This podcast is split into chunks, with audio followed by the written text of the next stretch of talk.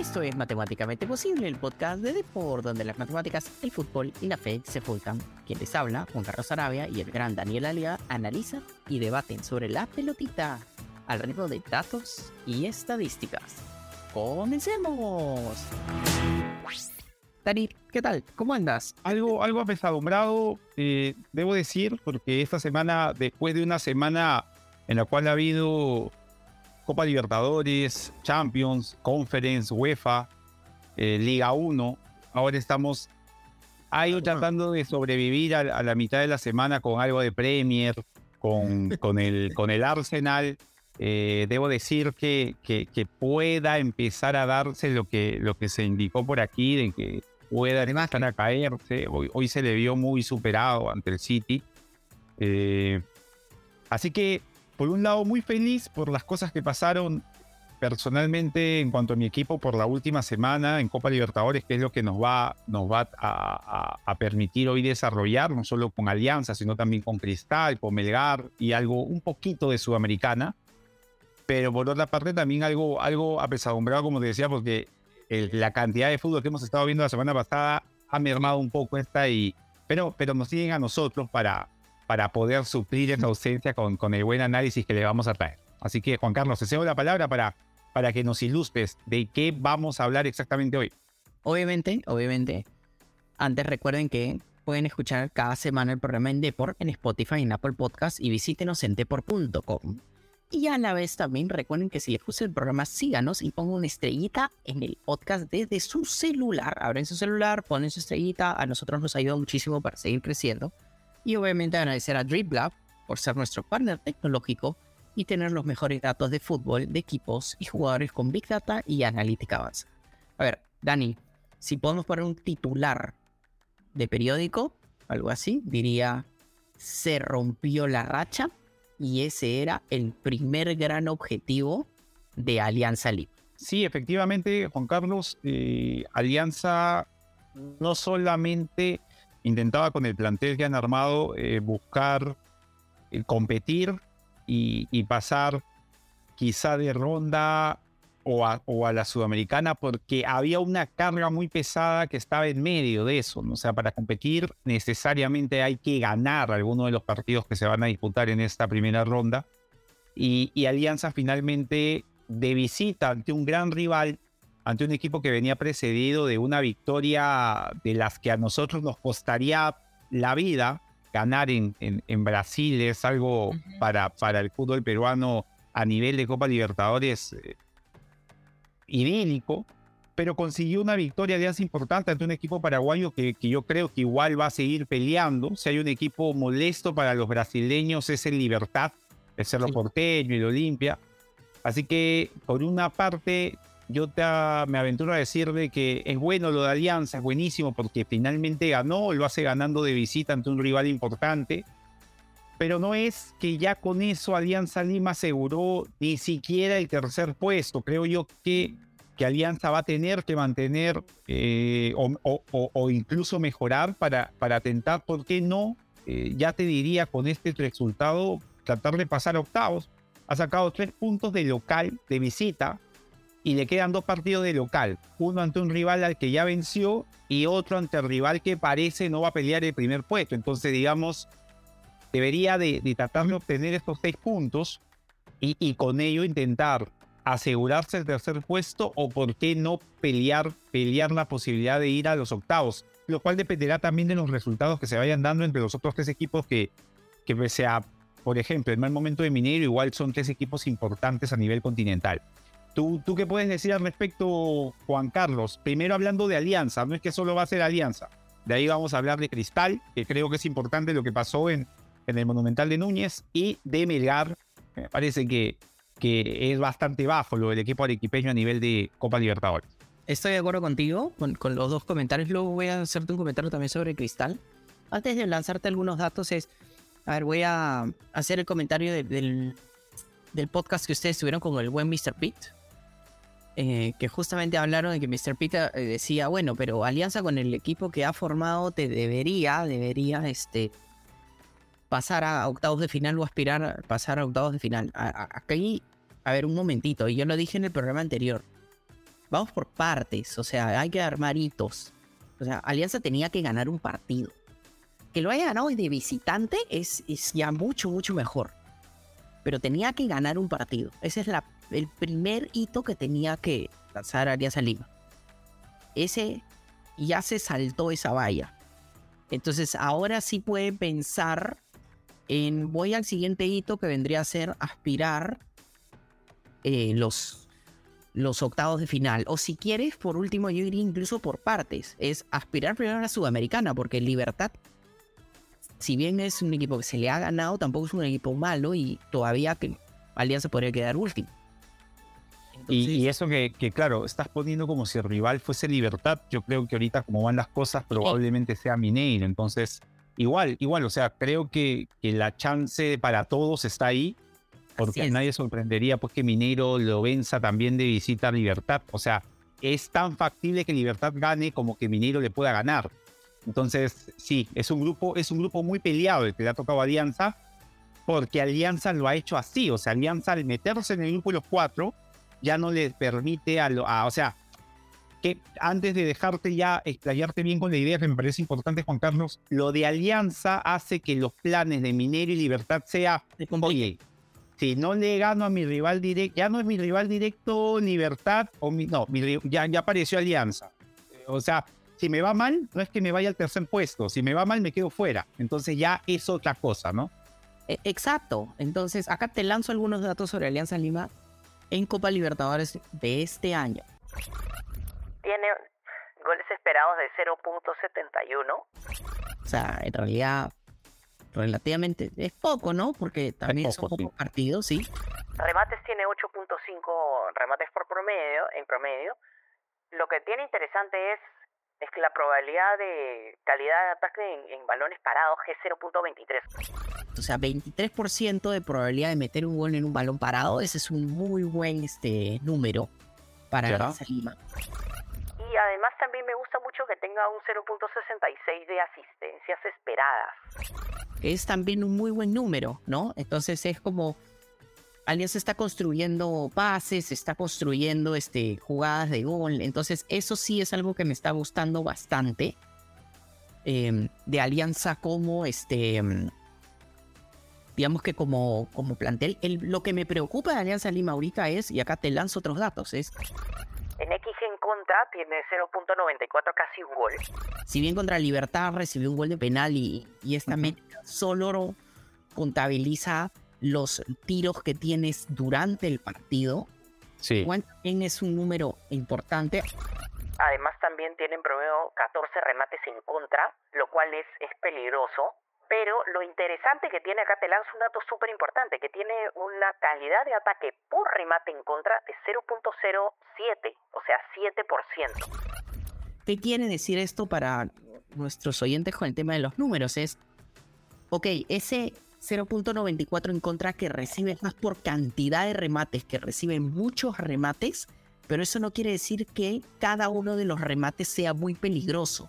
Entonces, para contextualizar en la fórmula que usaba mucho Ricardo Gareca cuando estaba en el técnico de las elecciones. No me importa que me rematan, que los remates sean difíciles de meter, pero voy a soportar varios. Es, es, algo, es algo que lo, dices bien, Juan Carlos, porque, por ejemplo, no me mencionan lo de la posibilidad de gol de Alianza en pelota parada. Yo hay un contraste interesante porque ante Paranaense la impresión que me dio fue que Alianza no, no utilizó bien la pelota parada, por ejemplo, con, mm. con Gabriel Cosa, que estuvo estuvo bajo. Y el tema de la asistencia sí me parece, me parece interesante porque hubo dos cosas de los dos partidos que pude notar. El partido contra Paranaense, Alianza Lima, elaboró poco, pero cada vez que quiso pasar el ataque, buscó siempre la espalda de la defensa con Sabac. O sea, Sabac es un jugador que te da, te da esa capacidad de marque constante. Y contra Libertad también era o Sabac o Reina, y esta ocasión sí, eh, Juan Carlos, ya no era que Bayón trasladara o el central trasladara, sino era Andrade. Andrade se recogía, amagaba un par y trataba de habilitar generándose el mismo el espacio. Y, siento que ese plan para, para hacer visita no estuvo del todo mal, pero no sé, no sé, Juan Carlos, yo y no creo que sea así. A, Chicho Salas me da la impresión que es un tipo que, que estudia mucho al rival eh, siendo locales, Alianza va a adoptar quizás no la misma posición que con Paranaense y tratar de elaborar más, para lo cual creo que ahí sí va a ser de vital importancia por ahí no solo jugar con Andrade, sino tener también a Cueva quizá. O sea, porque Cueva en calidad de asistencia te ofrece mucho. Y creo que Alianza, a la medida que Cueva se puede rápidamente reincorporar al equipo, va a ser de importante para para de local generarle daño a los rivales, que creo que fue su gran deuda contra Paranaense. Sí, sí, claro, por supuesto. A ver, te complemento con lo que mencionas, ¿no? Te lanzo el dato. Alianza Lima en general tiene 49% de, de posesión de la pelota en los dos partidos. Tiene más el rival. Pero a mí un tema que me parece importantísimo e interesante que tiene que ver con justamente el partido, sobre todo con libertad, es la presión. Y acá te lanzo datos para contextualizar el tema de la presión en general en la Copa Libertadores, Alianza tiene un pase por acción defensiva de 10.7, o sea, permite 10 pases antes de salir a presionar. Pero agárrate con este dato que es súper interesante, es en recuperaciones altas, o sea, justo en el, digamos que el último cuarto, justo por ejecución, ajá. ajá, el rival tiene 5.5 recuperaciones altas en promedio por partido.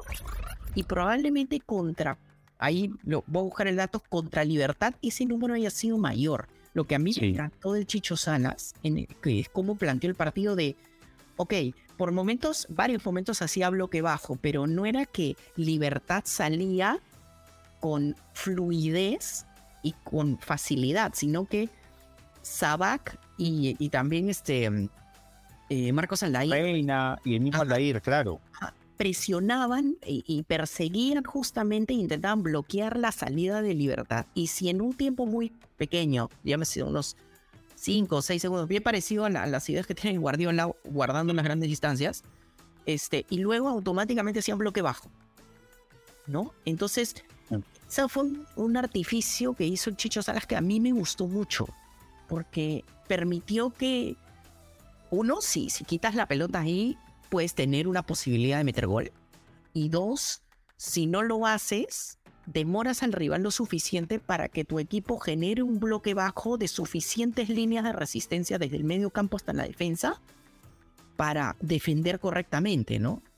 No, no, lo agarraron a Alianza en, casi todo el partido con libertad mal parado en transición defensiva.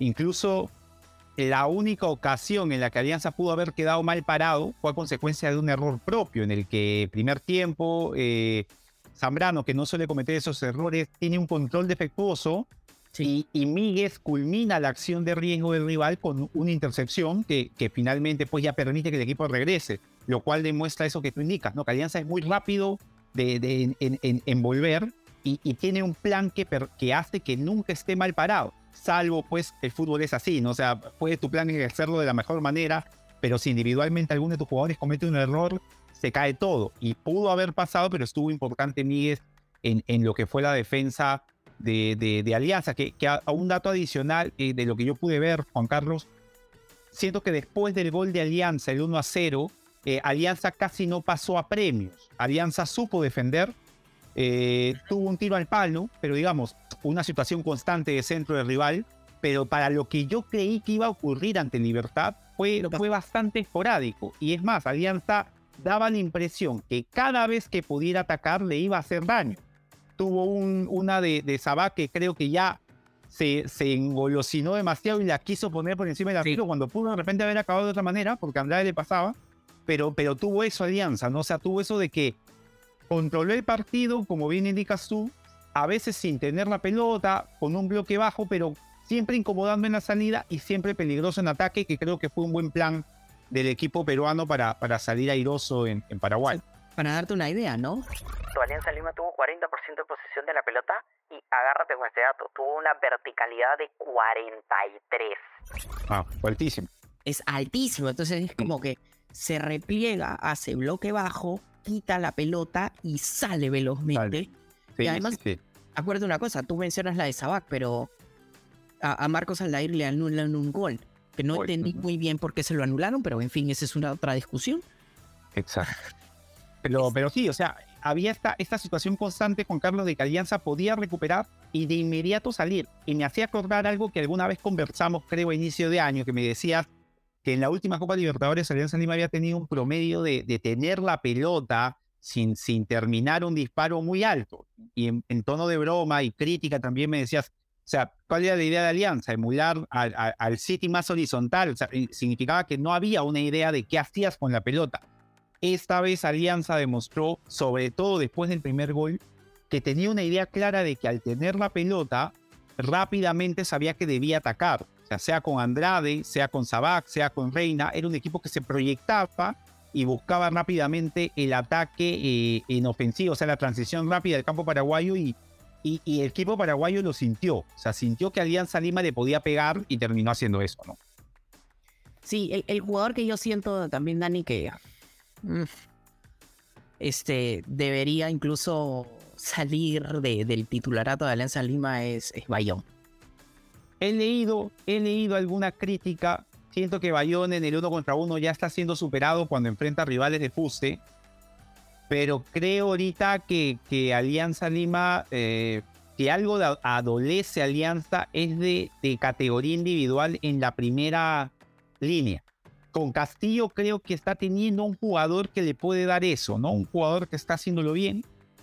Pero no sé si, si por ahí que Castillo sea Bayón y que Concha sea Castillo sea la solución o una solución a, este Bayón no tan, no tan importante y este Castillo que lo está haciendo bien como segundo volante. Bayón no te representa absolutamente nada en ataque en Alianza Lima. Te lanzo algunos datos. En Copa Libertadores tiene una asistencia esperada de 0.01. Tuvo un remate, un remate.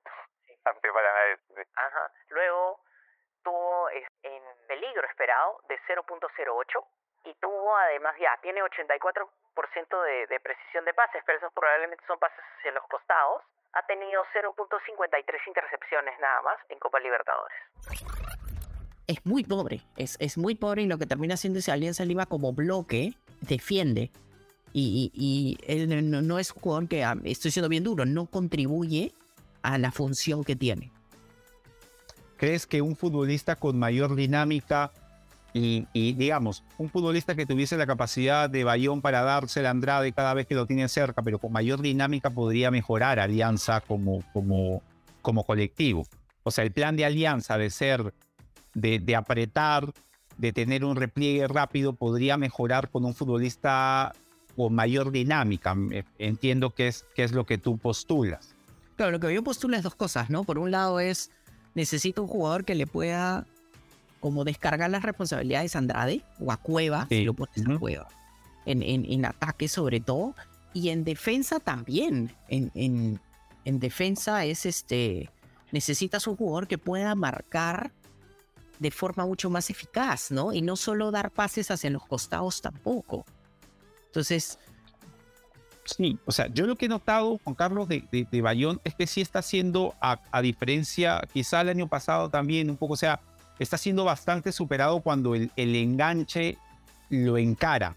Eh, contra Libertad entró eh, un juvenil en lugar de Melgarejo, que juega más estacionado, y el juvenil tuvo un par de veces que lo encaró a, a, Bayón y lo pudo pasar.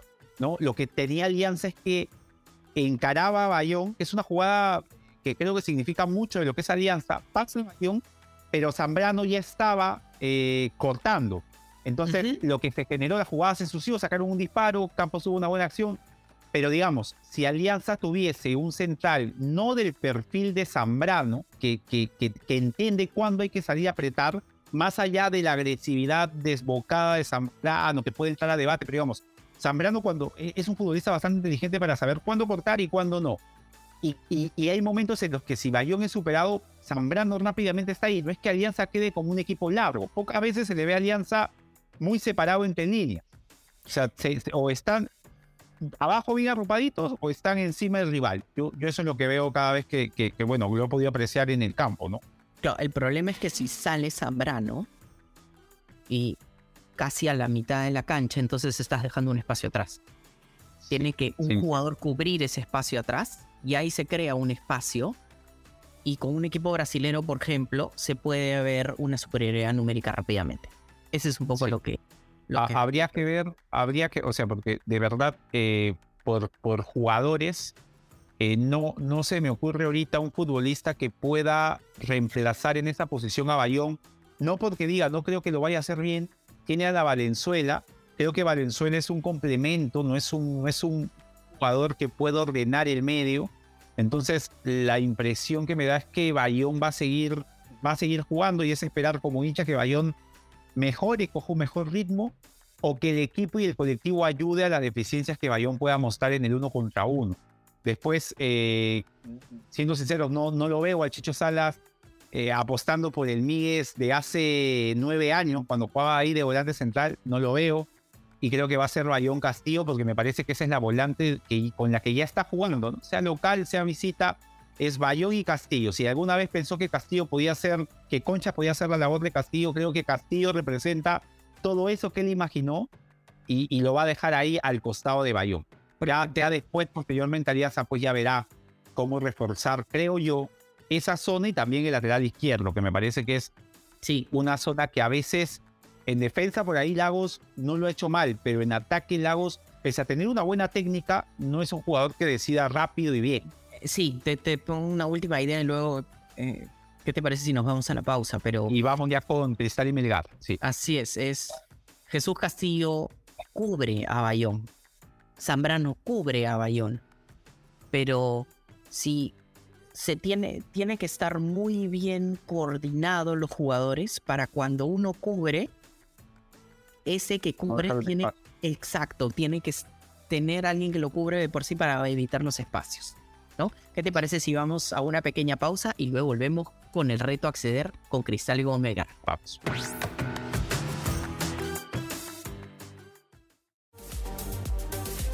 Visita deport.com y mantente al día de todo lo que sucede en el mundo deportivo. Síguenos en nuestras redes sociales y suscríbete a nuestro newsletter. deport.com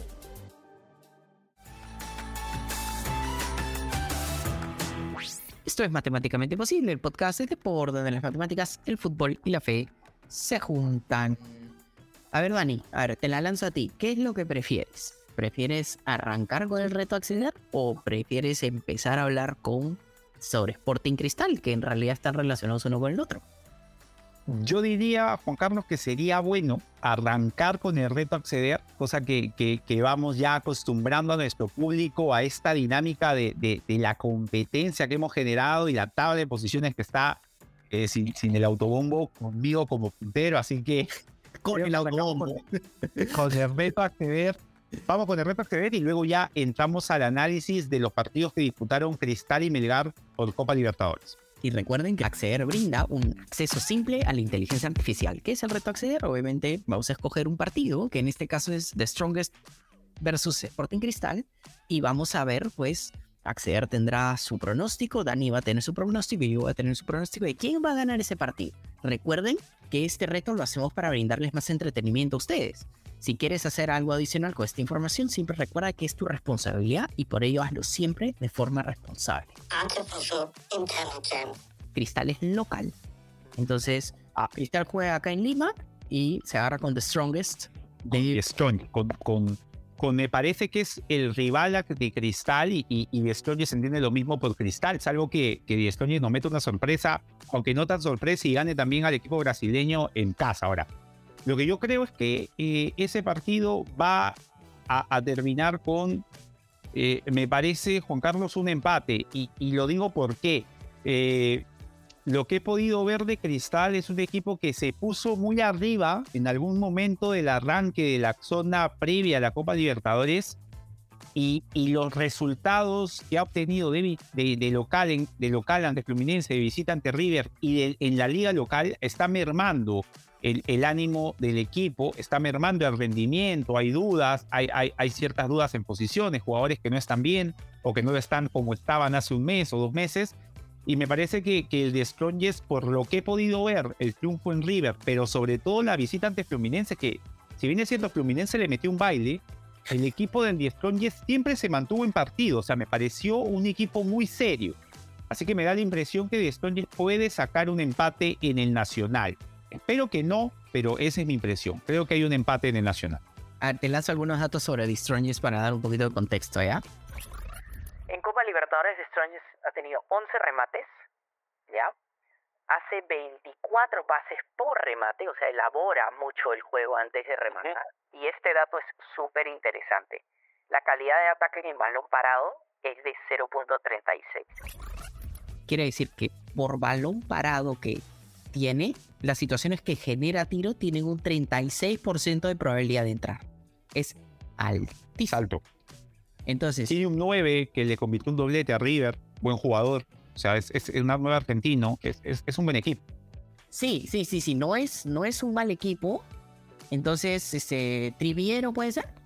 Riviero, exacto, sí es. Eh, sí. eh, tu- tuvo, un, tuvo un gol ante el Fluminense, una jugada ahí de esas que, que el VAR revisa porque el del frente es brasileño. Yo soy muy del Fluminense, me encanta esta forma como afrontan eh, los partidos, pero te soy sincero, el de Strongest pudo, pudo haber empatado incluso ese partido.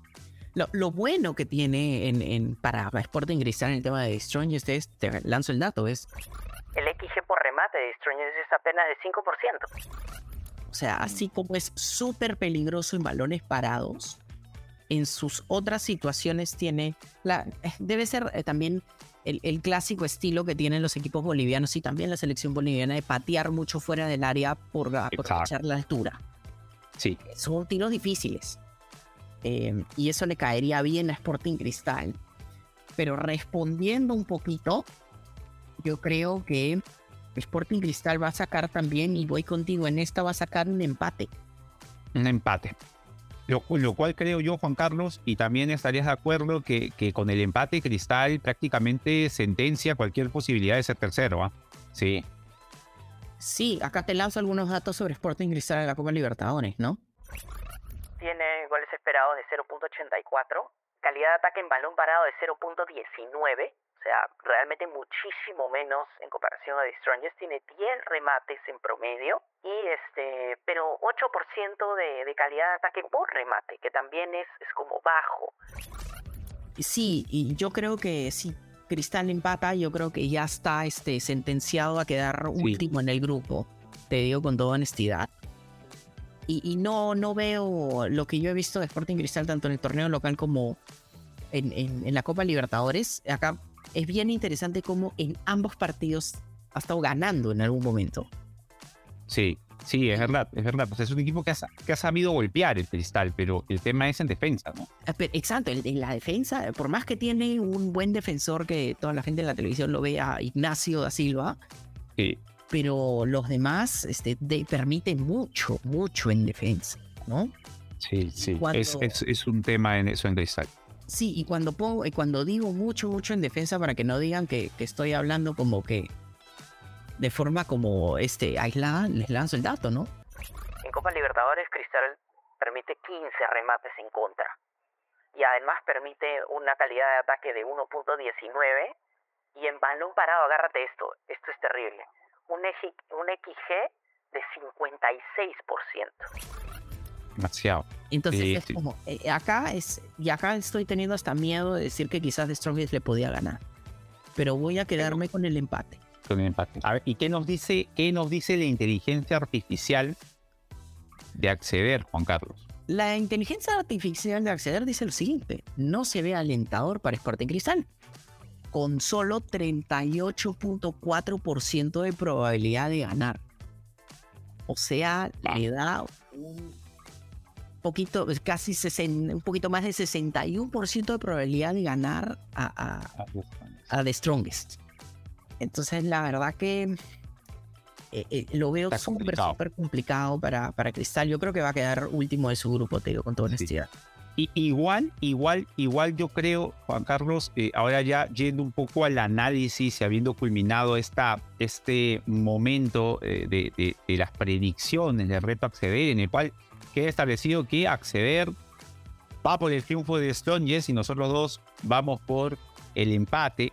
Ahora, sería bueno, sería bueno para el Sporting Cristal que saque un resultadazo. Igual creo que eso no le garantiza nada porque, porque tendría que esperar que Strongest no saque producto de su localidad algún triunfo ante Fluminense. Así es. Pero ahora, yendo a lo que tú indicabas, Juan Carlos eh, Cristal, es un equipo que ha sabido pegar. En el partido contra, contra River Plate se pone adelante 1 a 0. River Plate lo pasa por encima, juega muy bien, le voltea el partido. Y Cristal es capaz de, habiendo sido pasado por encima, encontrar una situación de riesgo, expulsión al equipo de River Plate, gol decoroso y se van al término del primer tiempo con un 2 a 2 con un hombre más. Mi pregunta es, y, es lo que yo pude percibir, quiero saber si tú estás de acuerdo. Creo que a Cristal le hace daño, Juan Carlos, que no solamente haya ocurrido el empate, sino que el equipo rival se haya quedado con un hombre menos. Hizo que Cristal al segundo tiempo no supiese si cambiar de plan. O sea, Cristal probablemente contra 11 de River hubiese seguido jugando igual, arropados atrás y esperando golpear en alguna contra. Cristal contra 10 de River, la impresión que me da Juan Carlos es, oye, pero si nos quedamos atrás, ellos tienen uno menos, ¿por qué no salimos a ganarlo? Y en esa, en esa imprecisión vinieron los pases a la espalda del sector izquierdo de Cristal y Solari los mandó a, a, la derrota sin, sin, sin atenuantes. Y, eso es lo que me da la impresión. Creo que a Cristal no le hizo bien. Va a parecer tonto y van a decir, no, pero ¿cómo no le hace bien? que Pero creo que a la idea de Cristal de tener que aguantar y salir de contra y golpear como lo estaba haciendo, le generó dudas que el equipo rival tenga uno menos. ¿Cómo lo ves tú? Sí, estoy de acuerdo contigo. No supo qué hacer. Eh, Exacto. No supo qué hacer con, con tener uno más. Y, no, y además también el cambio de River fue brillante, ¿no? Este, Solari jugando una especie de de falso 9. sí, Pegaba una banda y era como que Solari le habías dado toda la banda derecha. Haz lo que quieras, ¿no? Sí. Y, te lanzo algunos datos sobre ese partido, ¿no? Cristal tuvo una verticalidad de 25, pero River tuvo una verticalidad de 24 proponiendo, o sea, teniendo, y acá te lanzo otro dato, River tuvo 56% de posesión de la pelota. Entonces, estéticamente muy bonito lo de River, Juan Carlos, ¿ah? un equipo que ataca y va, ataca y va. Sí. Ajá, y, y es como tiene mucho la pelota y tiene además de, de forma muy frontal, es, es, es, la forma de atacar. O sea, la, la diferencia además, solo para darte un, otra otra idea de poner una referencia. River en ese partido tuvo 300 pases, mientras que Sporting Cristal tuvo 233. Casi tienen la misma verticalidad, pero River tuvo mucho más, este, mucho mayor cantidad de pases. Debe ser producto de la posesión, pero también porque iba para adelante. Ese, ese Fluminense River Plate, Juan Carlos, creo que es un, partidazo, ¿ah? ¿va? porque eh, enfrenta a un equipo que la tiene mucho, que no es tan vertical, pero que, que, la, la, tiene, la tiene y en algún momento genera una, frente a un equipo como el River Plate que también la tiene, pero te ataca y ataca y ataca, es, es, es muy eléctrico. Así que va a ser un, muy bonito partido, mucha movilidad en ambos equipos. Eh, así que me, me, va, va, a ser un partido para no perderse. O sea, guardando, guardando las distancias, y sería la versión de la Copa Libertadores de una especie de Manchester City-Liverpool por el estilo de juego. Eh, a ver, el de, Liverpool te la compro. Lo del City no tanto, pero sí, entiendo la idea. O sea, la, del City más denso, del, del de Guardiola más denso, sí. O sea, porque si bien es cierto, pues no es tan esquemático el Fluminense, pero sí tiene esto de tenerla bastante, de por ahí cansar un poco a tanto al espectador quizá, pero sí es un equipo que tiene esa capacidad de poder sacarte un conejo de la galera porque tiene un elemento diferencial como Ganso, ¿no? Así es, tal cual. Y dime una cosa, Dani, ya, ya pusimos a Cristal último, hemos puesto a Alianza en, en una pelea. Está ahí, está ahí. Claro. Todavía no, pero está ahí. Melgar. Melgar. Mira, Juan Carlos, a Melgar contra el Nacional, vi a un equipo del Nacional que, que, que, es un equipo que la verdad depende demasiado de Dorlan Pavón. Tanto el partido con Patronato como ese partido mantuvo esa, esa, esa temática de, de ser superados por momentos, pero de tener la capacidad de contar con un, con un jugadorazo como Dorlan Pavón, que en su mejor momento jugó incluso en la Liga Española, y, ser capaz de poder establecer diferencias incluso cuando el equipo era superado. Lo del Melgar, sí es verdad, generó situaciones de riesgo, pudo haberse puesto adelante en el marcador, un cabezazo de cuesta, bien, bien, bien atrapado por, por el arquero colombiano. Pero la impresión que me da, Juan Carlos, es que, que, que el Melgar no es para nada el Melgar del año pasado.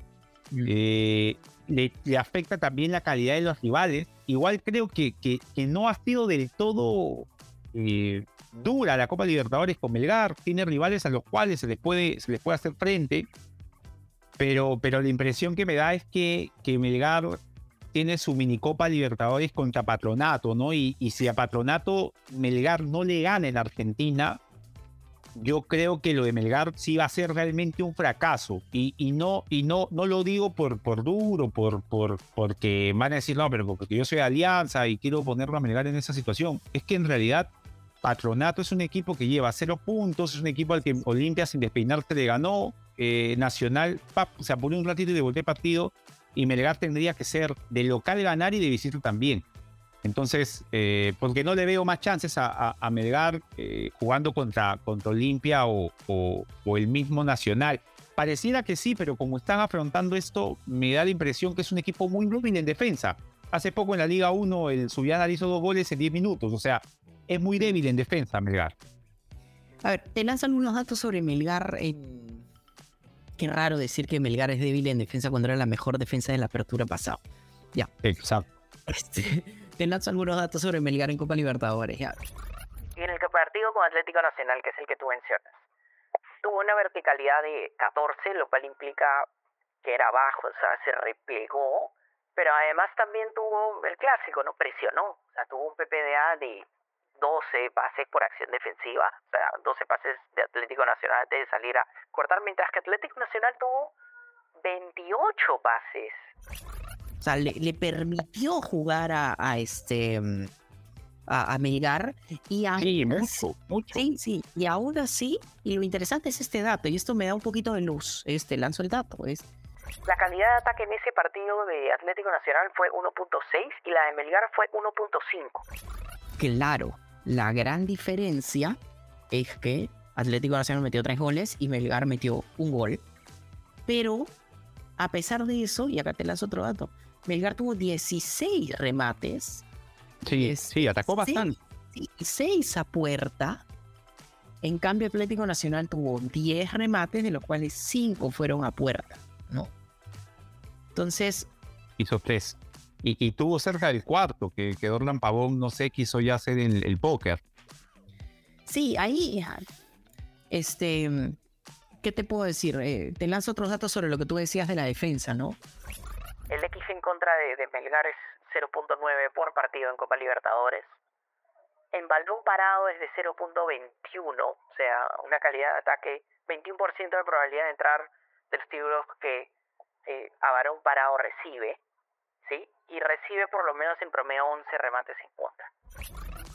A ver, lo que tiene que pasar literalmente con, con Belgar es que le tiene que empatar, si quieres, en Argentina Patronato y le tiene que ganar en Arequipa. Sí, tiene que sumar cuatro puntos mínimo contra el equipo argentino. Y con eso ya tiene su. queda tercero. La impresión que da Patronato, Juan Carlos, es que no va a sumar ante Olimpia ni ante Nacional. ¿ah? ¿eh? Te da la impresión que va a seguir en cero puntos. Y ellos saben que su rival también entiendo que no, no por antecedentes, probablemente Patronato, sin saber cómo le iba a Melgar en, en, la liga, habrán dicho, caramba, nos tocó Olimpia, Nacional y el equipo peruano que llegó a semifinales de Sudamericana. Pero viendo a, a Melgar en, en, Copa, creo que Patronato apuntará a que ellos son sus rivales. Sí, acá te lanzo otro dato interesante sobre Patronato esta vez. Que es, permite 11 remates en contra, pero este dato es bien interesante, permite 63% de posesión de la pelota del rival. Entonces, eso quiere decir que literalmente cuando se agarre con Melgar, Melgar le van a dar la Le pelota a Melgar. O sea, en Arequipa, Melgar la, va a ser amo y señor de la pelota. El tema es, eh, ahora, Melgar creo yo que ya está recuperando gol. Ya marcó tres en la última jornada de la Liga 1 el tema es, como bien dices tú, lo extraño que suena eso, pero es cierto, en defensa Melgar parece un equipo muy endeble. Sí. Eh, te da la impresión que a nivel, sobre todo de Copa Libertadores, no hace falta mucho para hacerle daño.